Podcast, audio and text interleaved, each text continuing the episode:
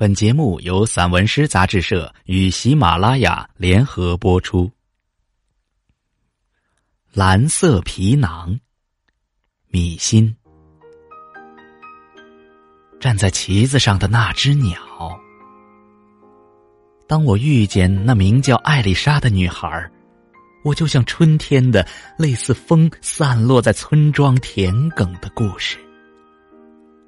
他说：“他身体里有太多黑色的风影子，不知道打哪儿去。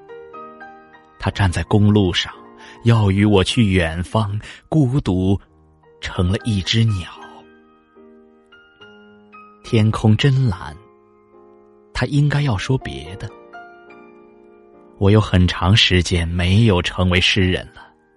此刻，我颂扬了尘土、蚂蚁，还有站在旗子上的。”那只鸟将星星穿在身上，艾丽莎将星星穿在身上，宇宙中的光芒汇聚在她身上，容不得她半点暗淡。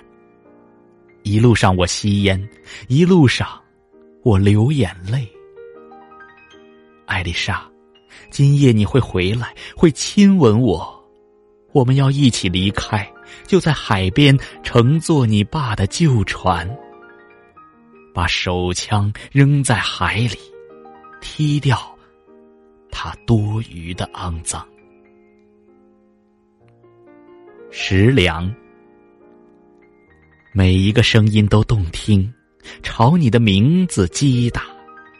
我们曾经有学校、工厂的气息，还有麦当劳的鸡肉味儿。混合烟草的苦，机油的浓度，多么五味杂陈！可你说，此时才最像熬煮的白粥，索然无味。人间之药，你偷了人间之苦，雪不适合下在我们的衣服上，把自己躺平了。听说雪地三层是热的，听说，算了，还是先把屋里沏的茶喝了吧。现在还是温的，其他的都没有什么能让我的上帝站在你身边。哦，昨天的天空，找到了一只在我们眼底挂失的鸟。是的。你应声附和着，并与雨水一样慈悲。身外梦，梦里的人知道自己在做梦，而梦境出现在现实里。与现实区分的是一只庞大的蝴蝶，脑壳里不再有睡意与清醒。这个回族男人正在支配从我身体溢出的梦境。我只要一些风沙，一些玫瑰，一些豆大的灵长类动物。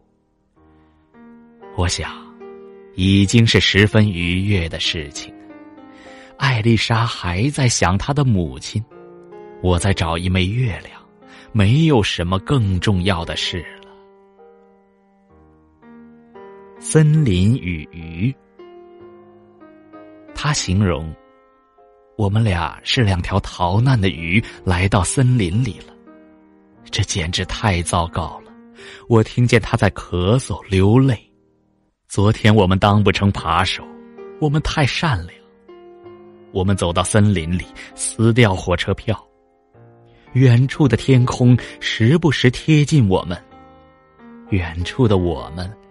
时不时，疏远天空，真奇怪。我觉得，我们曾经在某个时刻，在土地上替代了那朵除了啼哭还有吮吸的花。候鸟。所以你遗忘的并不是生活，而是眼帘上的一只斑斓蝴蝶。别垂头丧气。我的朋友，我见过春天，在那条大道、停车场旁边、电线杆上，一只南方候鸟，这样说过：“兴许是那种蓝，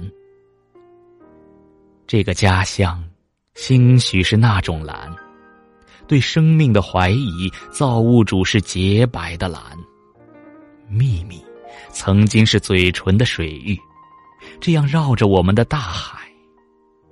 哦，艾丽莎。”明天就去墨西哥，那里的牛仔举着枪，那里的野牛在发疯，在繁殖。窗外养着羽毛鸟的过往与哀伤，兴许是那种蓝在指引他们回家。就望着，我和艾丽莎都显得很快乐，有一种苹果树开花了的喜悦。写诗之道。艾丽莎今早问我还写诗吗？但那风来了，草在跑，在跑。我琢磨着，从昨天起，那朵花的姿色开始变了，就像家附近那座建筑物被人换了皮骨。我说：“我当然写诗了。”云朵在呼吸，在发疼。在午夜的时候，一两颗星星足够，几片寂寞足够，小半杯烈酒足够。我的诗，怡宝。